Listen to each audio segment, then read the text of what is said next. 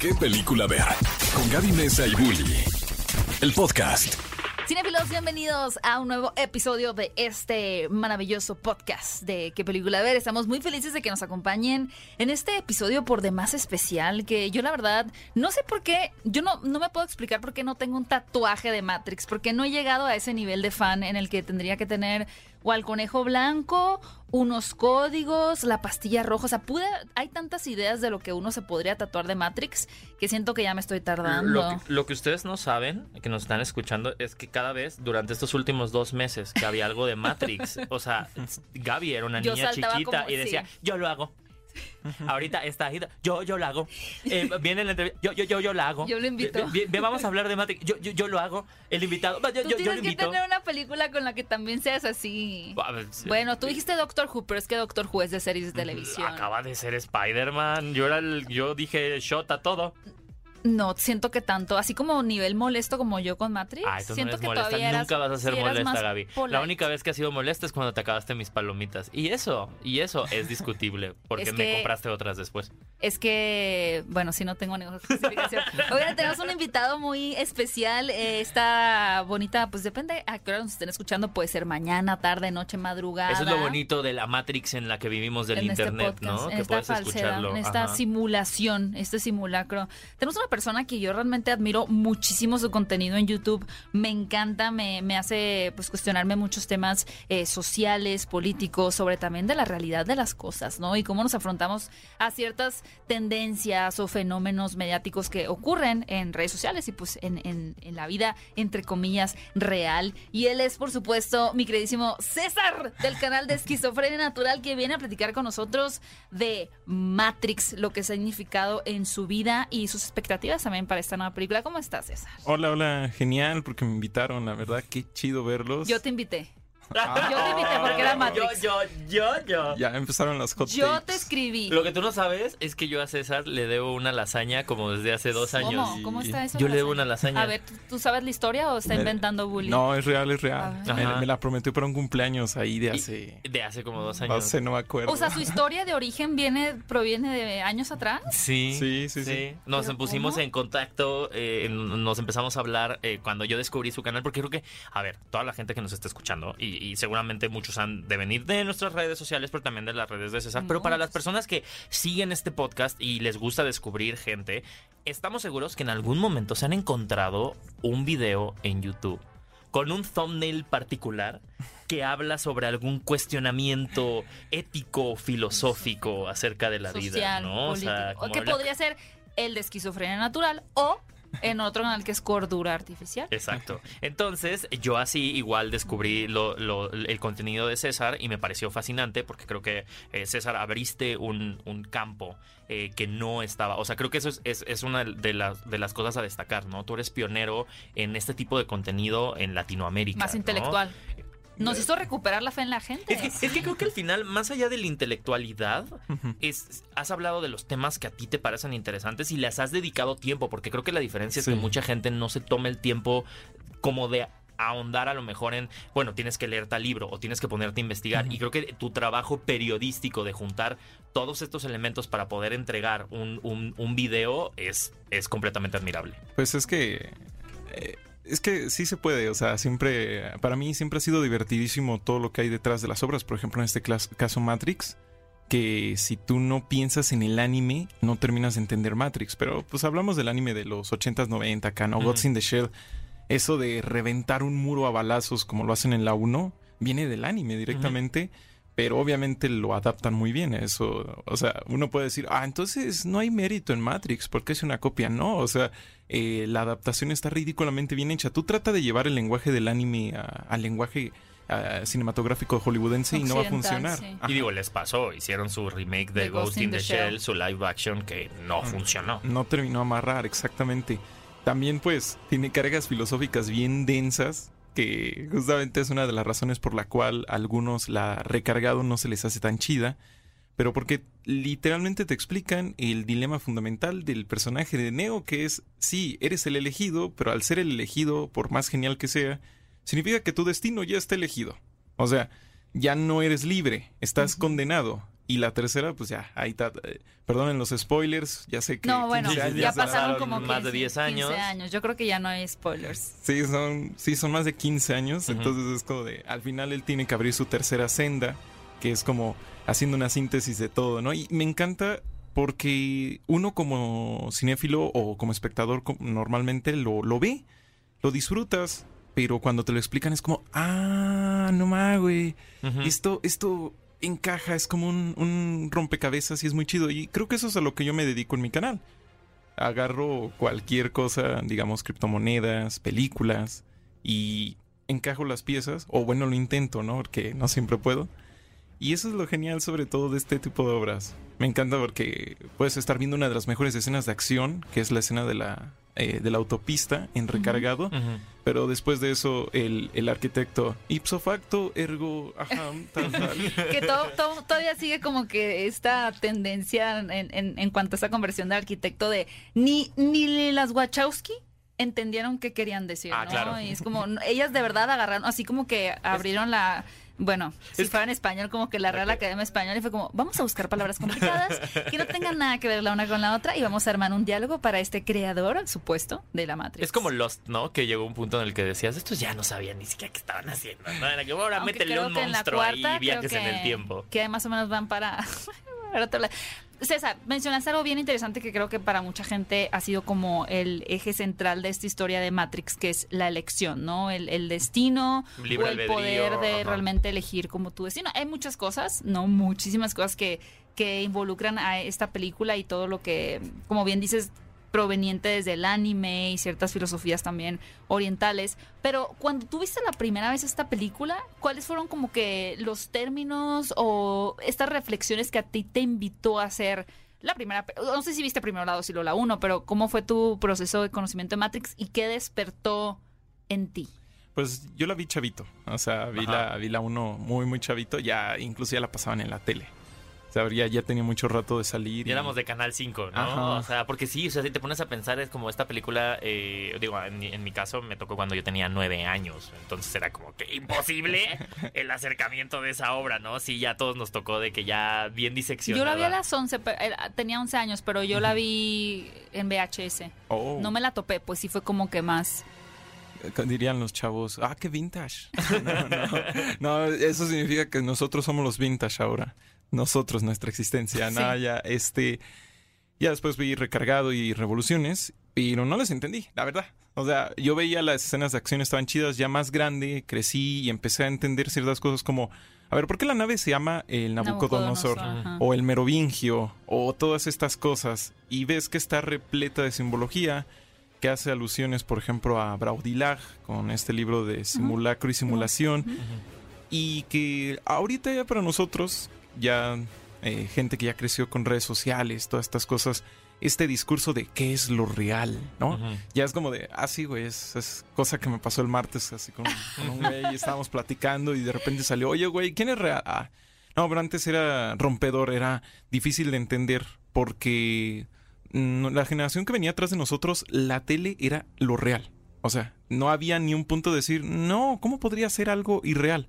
Pero cuando empieza a llegar Internet y te permite tener otra identidad, ¿no? Que empiezan a surgir esta ética del hacker, todos estos eh, activistas, todas estas personas y nosotros mismos, ¿no? Ahí poniéndonos princesito, emoshito del rap con mucho bling bling 3-3 en, no sé, Metrovlog, empezamos a ver que lo que, lo que básicamente plantea la tesis central del libro de simulacro y simulación, que la realidad se, se, se mezcla con la simulación, por lo cual si tú intentas ver qué es lo real, real, o sea, lo de verdad, ya no tiene sentido, porque ya se mezclaron tanto. Y es lo que le pasa, por ejemplo, a Neo, que es como de, ah, sí, soy el elegido y sí, eh, mi poder técnicamente proviene de Matrix, pero realmente mi poder viene de que tengo la capacidad de elegir.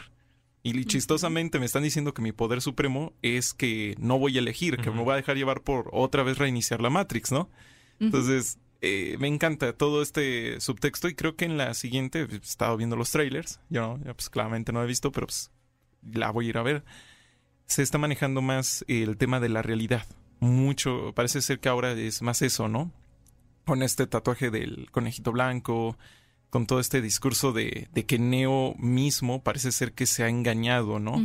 Pues parecería que ya la viste, ¿eh? A mí se me hace que, a mí se me hace que vienes de las oficinas de Warner y que ya te dijeron, firmaste el pero firmaste el mismo embargo que yo de haz como que no la viste hasta la fecha de estreno. No, no, no, no. No, la pero tienes y, y fíjate que Oye, pero era algo muy obvio. ¿Qué cosa? No, o sea, también, o sea, es ese paso, o sea, que, que, o sea, entiendo, pero si te presentaran todos estos años, en dónde estamos en la tecnología hoy, los discursos que estamos teniendo, los debates, cuando se simplemente se plantea la idea de una Matrix 4, pues sabes que va a ir por ahí. O sea, Pues yo, no creo- lo, yo no lo había pensado tanto. ¿Por qué te parece tan obvio? digo, el, el, el tráiler era muy obvio, pero ah, no, pues, digo, el tráiler sí, pero, Pero no imaginé final- que fuera a ser como, o sea, porque, digo, en Matrix Resurrecciones tenemos justo lo que mencionas tú, el poder de la elección, donde finalmente Neo, al ser el sexto elegido o de la sexta versión de la Matrix, es el primero que en la película 2 escoge salvar a Trinity, ¿no? Y a partir de esa elección por amor es que tiene un cambio de la diferencia de los otros elegidos. Y eso logra, pues al final, un pacto como más directo entre la humanidad y el mundo de las, de las máquinas, ¿no? O la realidad que está ahí simulada en, en Matrix. Sí. Y yo creo que eh, al final que lo tenemos a él como una especie de limbo y a Trinity que muere, yo no hubiera pensado que el arco de la cuarta película sería el ver otro concepto de la realidad o cómo Neo se está engañando a sí mismo. Más bien yo pensaría que iba a ser como una extensión de la tercera película, un poquito más desde Sion y qué pasó con el este tan esperado nueva versión de la Matrix que ya iba a ser como mucho más cercana a los valores de los humanos. Es que Matrix eh, sí es una épica, pero no es una épica tipo Señor de los Anillos, ¿no? O sea, por más que Neo sea el elegido, nos importa su personaje porque, al menos en el momento en el que sale la 1, representa a la juventud de los 90. Una persona encerrada en una oficina que no sabe que, o sea, que cree o siente que está viviendo una mentira. Claro que la gente no por una técnicamente una Matrix digital, pero sí una Matrix que era el sistema, ¿no? En el que vivían. Estar inmerso, desear esta libertad, pero saber que esta libertad conlleva, como dice Morfeo, romper tus cadenas. Que la razón por la cual la gente no rompe sus cadenas es porque los hace sentir seguros, no porque los claro. aprisionen. Y me parece que eh, fue bueno o me- que evolucionaran hacia otro concepto ya porque pues ya lo eh, nosotros eh, tanto Siento que está muy gastada la conversación de definir qué es real y qué no es real. Ajá. desgraciadamente Ya en este tiempo. Sí, o sea, exactamente, ya tenemos Black Mirror, ¿no? Ajá. O sea, es, ya es una serie de televisión, ya es lo más común.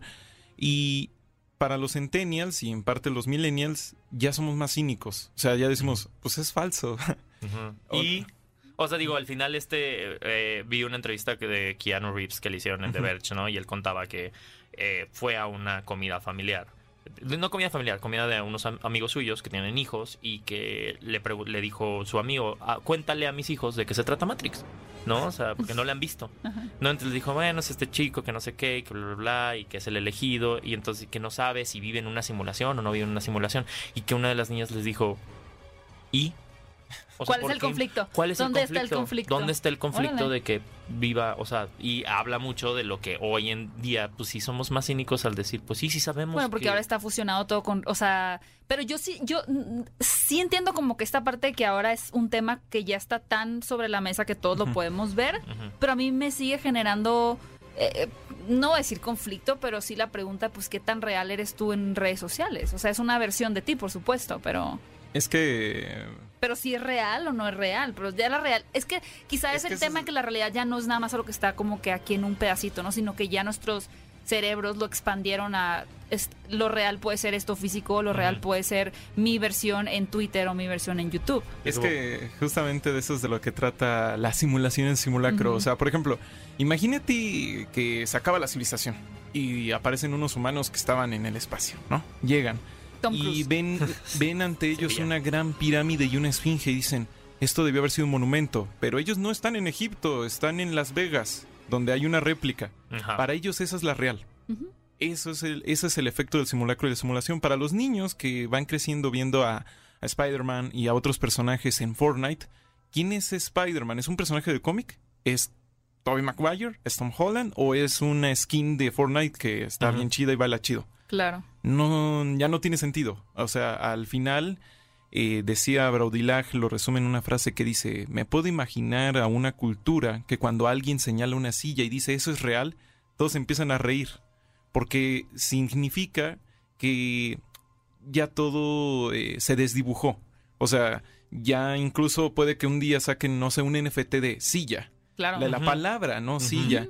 Y valga millones. Y digamos, bueno, pues alguien ya es dueño, entre comillas, de la silla. palabra silla. Bueno, es como la, la obra de arte de esto no es una pipa, ¿no? Ajá. Ajá. Eh, ¿Por qué? Porque lo que pasa es que el significante, el significado, o sea, la imagen mental que tenemos de las cosas y lo que son las cosas, ya no tienen sentido, cambian de lugar constantemente, sobre todo ahorita. Por ejemplo, nosotros mismos, ¿no? ¿Qui- ¿Quién, quién es Gaby Mesa? ¿Quién es Bully? ¿Quién es esquizofrenia natural? Su perfil Ajá. o su carne y su hueso realmente es irrelevante. Ajá. Ya no es relevante. Quizá no relevante sería la palabra definir ya más bien, ¿no? Quizá Sí. ya es irrelevante. Exacto. A mí me pasa mucho, ¿no? Cuando me dicen, bueno, ¿cómo te digo? ¿Héctor Trejo o Bully? Y es como, pero pues es, irre- es irrelevante, o sea, es irrelevante Mm. porque pues sí, en realidad si Mr. me X, dices... saludos a Mr. Ajá, X. saludos a Mr. X. Es como, pues, Bully, o sea, Bully existe, pero no existe, ¿sabes? Es mi avatar digital, pero también está en la realidad. O sea, ¿importa? Mi avatar digital. Oye, César, y por ejemplo, ahora que han pasado estos 15 años y no sé si has tenido la oportunidad de, de revisitar, y bien dijiste al principio de Matrix recargado, porque cuando yo me subí a la ola de Matrix que tenía 11 años, cuando cumplí 13 fue cuando salió la segunda y la tercera. Entonces, para mí la segunda fue la que yo vi en el cine y era la mejor para mí. Yo me acordaba de esa película como la mejor película. Y ya que la revisité, ¿no? Con una mente un poquito más madura, dije, ok, no, esta película realmente sí las Wachowski quisieron ir en grande con efectos especiales, pero dejaron un poquito de lado ya toda la cuestión filosófica, eh, las eh, como alusiones también bíblicas y demás eh, que tenía la primera película y no me parece una buena película ahora Matrix eh, recargado, ¿no? Revoluciones ahora me gusta mucho porque creo que, mm, o sea, como que este tema también como mesiánico está más presente, creo que la guerra en Sion está súper bien filmada. Pero, eh, ¿cómo ha cambiado tu perspectiva de Matrix? Además de esto que dices que ya es un poquito irrelevante, pero en cuanto a la trilogía, ¿crees que realmente sí mm, ha marcado como una un- su paso en la historia del cine o que quizá en unos 20 años más ya solamente la gente tenga, por ejemplo, en la cabeza la primera película? Me parece que Matrix es esa saga que es ese tipo de sagas que todo el mundo quiere rehacer, ¿no? Como por ejemplo El Padrino, pero no pueden. O sea, a día de hoy, eh, viendo por ejemplo el tráiler de la nueva, digo, ese tipo de acción es tan particular de esta saga y no lo he visto en nada más. O sea, tú puedes ver, no sé, Rápidos y Furiosos, puedes ver Duro de Matar, cualquier otra película de acción y nada se ve ni remotamente cercano a Matrix. Y eso es lo que, al menos en ese punto, en lo que viene siendo lo de los efectos especiales, solo con eso ya tiene suficiente para marcar un referente en el cine y para que lo siga haciendo. eh, sí, sin duda, eh, las, se- las secuelas envejecieron un poco regular debido al CGI principalmente. Pero de igual manera, eh, el, la- la- el asalto final a Sion me encanta. o sea, es muy es- bueno. eh, me parece que tienen un gran éxito a la hora de plantear estos dos personajes, el general y el chico de las, el chico de las recargas, que apenas y, y- y salen unos minutos, pero te muestran un poco esa idea de que oh, o nos unimos todos, o peleamos todos, o no sobreviviremos. Y eso es algo que ahora mismo muchas películas de acción son incapaces de hacer. Porque pues es como que... Bueno, incluso ya lo agarraron de chiste en Rápido y Furioso, ¿no? Que dice este personaje Gibson, creo, que dice, ¿por qué no nos morimos? O sea, somos, somos superhéroes o algo así, ¿no? O sea, no podemos morir. Entonces, me, me gustó mucho. Tenía un tono serio, pero al mismo tiempo tipo clase B, tipo este camp. Lo que sí está muy Dragon Ball es la pelea entre Smith y Neo. Ah, claro. es, es, Drago- eso es un live Yo, action yo me acuerdo que yo lo vi y dije, ya, ya pueden hacer Dragon Ball. Y luego Fox se encargó de demostrarme lo contrario. Bueno, quizás si hiciéramos el deep fake y en lugar de la cara de Smith y Ajá. Neo pusiéramos a Goku Sí. contra, Pero ya- pues, contra Freezer si quieren. Ya a la fecha lo, lo vemos, ¿no? Y, y lo sentimos. O sea, creo que justo un, un tema del, del que podamos hablar y, y era algo que el otro día te compartía, ¿no? O sea, hay, hay sí el debate filosófico sobre, sobre Matrix y a, a dónde hoy sigue siendo vigente, ¿no? Pero al- en la parte de la tecnología, ¿qué de Matrix sacamos que hoy podemos decir, ¿sabes qué? Sí, sí, sí llegó, sí llegó a este punto. ¿Y qué nos presenta esta nueva película que podamos decir, hacia allá vamos? ¿Qué es lo que me decías? Pues no creo que o sea, para ti, ¿cómo, cómo sentiste ese avance tecnológico de, de esta nueva eh, esta nueva película a la saga original? Yo creo que ahora nos enfocan mucho en la tecnología. O sea, yo creo que ahora Porque sí la se primera era como, es que ya llegó el 2000, ¿no? O sea, es la nueva tecnología, el internet, 99. a- hacia dónde vamos. Hay una conversación también muy, Muy, importante muy sobre los gadgets, ¿no? Y, y hacia dónde íbamos Sus celulares, desde ese sus- lado. Ajá. Yo me acuerdo, el primer celular, el Nokia este que se abría así como Ah, de pum, sí. que no existía. Tiene su beauty shot y todo cayéndose del edificio. Claro. Sí, era mucho. Y fíjate que, mm, y bien mencionaba César, que parecería que la vio, pero aquí nos está diciendo que no, que tiene más que ver con esta cuestión de, de la realidad. Y algo, no voy a hacer ningún spoiler, pero algo bien interesante que pasa con esta película es, y ustedes lo vieron en el tráiler, cuando mencionan, ¿no? Así como directamente, eh, estamos de regreso en la Matrix, le dice un personaje nuevo, ¿no? Es como, ¿cómo? O sea, entonces hay otra gente que sabe de la Matrix y creo que lo que hicieron muy interesante es este concepto de Matrix y el impacto que tuvo a nivel cultural y social en la nueva película. Vaya, dárselo como a todo el mundo de tal forma que Neo pierda para él ese, esto que para él era tan único y especial, pierde valor porque todo el mundo lo conoce. No es como... muy meta, ¿no? O sea, ahorita Es todo súper es- meta. ajá. Es súper meta, pero es, es justo una manera como de devaluar la importancia de, de para Neo de la Matrix, dando un pedazo de ello a cada persona que diga, ah, sí, Matrix. de que ahora todos ahora todos podemos ser protagonistas Exacto. de nuestra propia Exacto. realidad Pero creo que al final, justo. Y creo que la, la película, eh, sin embargo, ahora, si bien continúa teniendo como estos temas también eh, tecnológicos, ahora se fueron más como a un tema mucho más emotivo, como al Ajá. corazón de la historia, como retomando Ajá. más lo que tiene que ver con la relación y también es en el tráiler de Neo con Trinity y un poquito muy Christopher Nolan, pero como que el poder del amor, ¿no? O sea, como que va más hacia allá que en una búsqueda como por ejemplo estábamos hablando de James Cameron con Avatar, ¿no? Que claramente son películas con las que intenta más bien él llevar la tecnología a otro nivel. Es, eso que mencionan del impacto cultural me encanta porque ahora mismo lo de la píldora, ¿no? Ujú. Que ya, eh, justamente otra vez simulacro y simulación, el píldora roja, píldora azul significaban cosas muy diferentes hace apenas 10 años. Ahora píldora roja habla de, de- de ideas de derecha, ¿no? De, de- tomar ciertas ideas de derecha que van en contra de cierto mainstream, etc. Todo esto de la Matrix ahora es usado por gente antivacunas, eh, todo esto de... Mm, ujú. Ajá, sí, o sea, incluso gente eh, en contra de, de diversos grupos los usa y es como Como, de, cómo se resignifica, ¿no? Ajá. Las cosas. ajá, cómo pasa a deformarse y a convertirse en un meme y luego del meme, del meme, del meme y una persona que no ha visto la película, no sabe nada del trasfondo ni nada, agarra ese meme y dice, esta es la realidad, lo puedo usar Mm. y... Creo que te gustará la película. Bien. Bien, bien, bien. Sí, eso es muy interesante. Pero en, en la cuestión tecnológica, mm, quizá lo que estemos más cercanos a la Matrix es también esta idea de poder conectarte voluntariamente, ¿no? O sea, una vez que saliste y fuiste liberado, o sea, Ay, cómo yo- te puedes conectar algo en la cabeza. Es como una realidad virtual, o sea, y cómo Ajá. ya puedes conectar a tu cerebro algo que voluntariamente te lleve a ese mundo virtual. No estamos tan lejos de eso. Que justo ahora que estaba viendo la primera Matrix, yo decía, ay, pobre Ready, Play- pobre Ready Player One. Porque yo lo sentía como intentó tocar esto e intentó tocarlo y abordarlo, pero siento que se quedó como en la mitad del tiempo en el que a lo mejor le faltaron más De referencias. una muy o- superficial. Ajá, de una manera súper superficial, o sea, de que por encimita y que siento que ahora esta película es como, ah, tuvo que haber sido más por este lado. Ah, es que, bueno, Ready Player One es extraña, igual. Otra vez, la realidad, la palabra mágica del día, chicos. La realidad. Ajá. Este, que trata de ser una especie de referencia a los 80 totalmente y es como de... ¿Y dónde están todos los videojuegos y todas las cosas después del 2016, no? ¿Y por qué solo aparecen cosas que convenientemente le pertenecen a la misma productora, no? Y cosas por el estilo.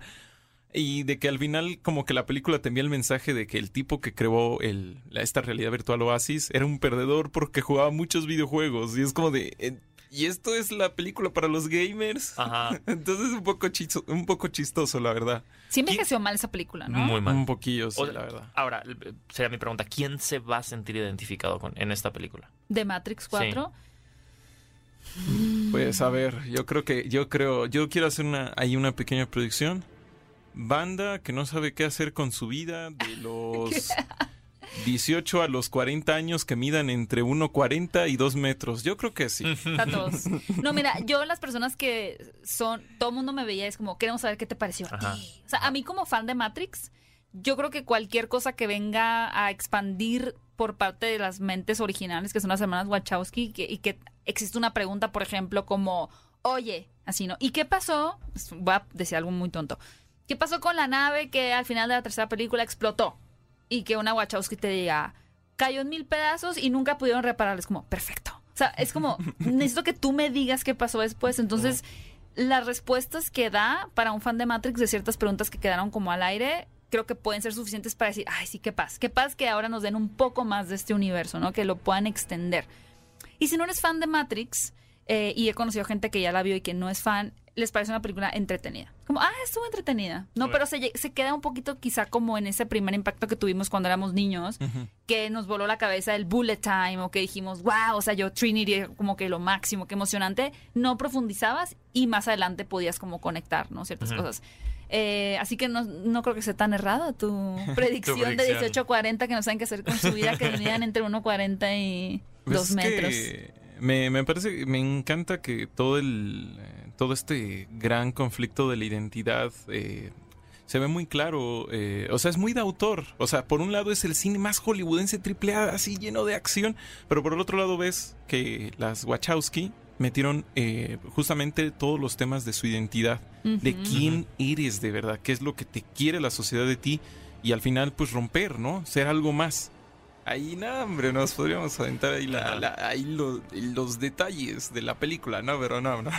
¿Habría otra película, ustedes piensan ya para ir cerrando, que, y me encanta eso, sí, la verdad es que es como una gran película empacada de acción, pero al mismo tiempo se siente como una intimidad en ella. Y creo que esa cuarta película también se siente como más íntima. ¿Habrá otra película que haya logrado algo así? O sea, que sea una película que mucha gente incluso piensa en Matrix y no piensa en la parte ni filosófica, ni referencias como, eh, pues, como cris- judio-cristianas y demás, sino que piensan en los efectos especiales. Pero habrá una película que haya logrado que la audiencia tome estos dos elementos, tanto de la acción como de su trasfondo. Mm, no, creo que no. ¿eh? O sea, por ejemplo, Interestelar, que lo intenta y, lo, y se esmera, pero luego por su propia trama se sabotea. Quizá la trilogía de Christopher Nolan de Batman o no. Digo, Quizá- distinto. Yo creo que sí la segunda, justamente. Ajá, algo así. Todo esto del caos y creo que al menos ahí sí lo hace bien, sí, sí. Pero también el límite, ¿no? O sea, no te está tratando de explicar ahí Hobbes versus Rousseau, ¿no? No te dice eh, el orden, la gente, el caos, el miedo y el orden, ¿no? O sea, sí te hace un discursillo ahí, pero al final eh, se sabe contener, sabe no pasarse de la raya y decirte, pues mira, iba a ganar el orden, pero el orden siempre tiene una sombra, entonces aquí Batman sí tiene que echar la culpa porque es el héroe que queremos. Ah, no es el héroe que necesitamos, necesitamos, pero que no el que queremos. merecemos, ¿no? Algo así. Sí. Sí, sí, sí. Órale. Pues habría que pensar, ¿no? Y usted, y si quienes nos están escuchando se les vino a la mente de que cómo nos, nos acordaron de esta película que realmente logra ese esa dualidad, por así decirlo, o es no, es una dualidad, porque más bien es como, o sea, ¿cómo puedo decir? Como esa buena fusión Ajá. entre ambas partes. Estaría interesante que nos la dejan en los comentarios. Pero, César, muchas gracias por haber venido Ah, aquí. Neces- necesito platicar contigo cuando ya veas la película Sí. y a ver si estabas un poquito acertado en tus términos. Creo que es una película que sí se presta mucho para un debate, o sea, por- para poder realmente platicar qué se lleva cada quien de ella. Pero muchas gracias por habernos acompañado. Me encantó todo lo que nos compartiste y me encantaría que nos digas eh, a todas las personas que nos escuchan aquí en qué película, a ver cómo te podemos encontrar en tus diferentes plataformas, o bueno, tus diferentes canales más bien, en YouTube y en redes sociales. Este, en YouTube estoy Esquizofrenia Natural, por Dura Artificial, son dos canales. Eh, en Twitter estoy como Dark Thanos porque la hice teniendo 14 años y me gustaba mucho Thanos desde ese entonces. y principalmente esas.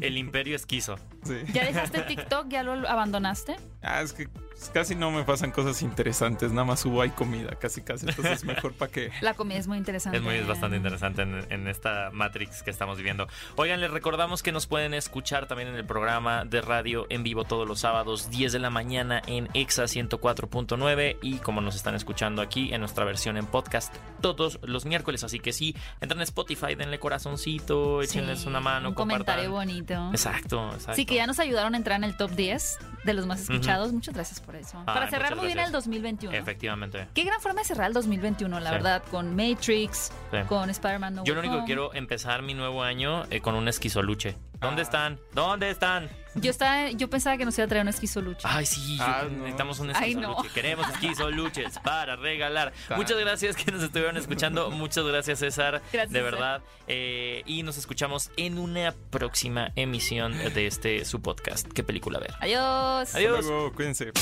Ve a Cinépolis y utiliza el hashtag qué película ver. Escúchanos en vivo todos los sábados a las 10 de la mañana en Exa FM 104.9.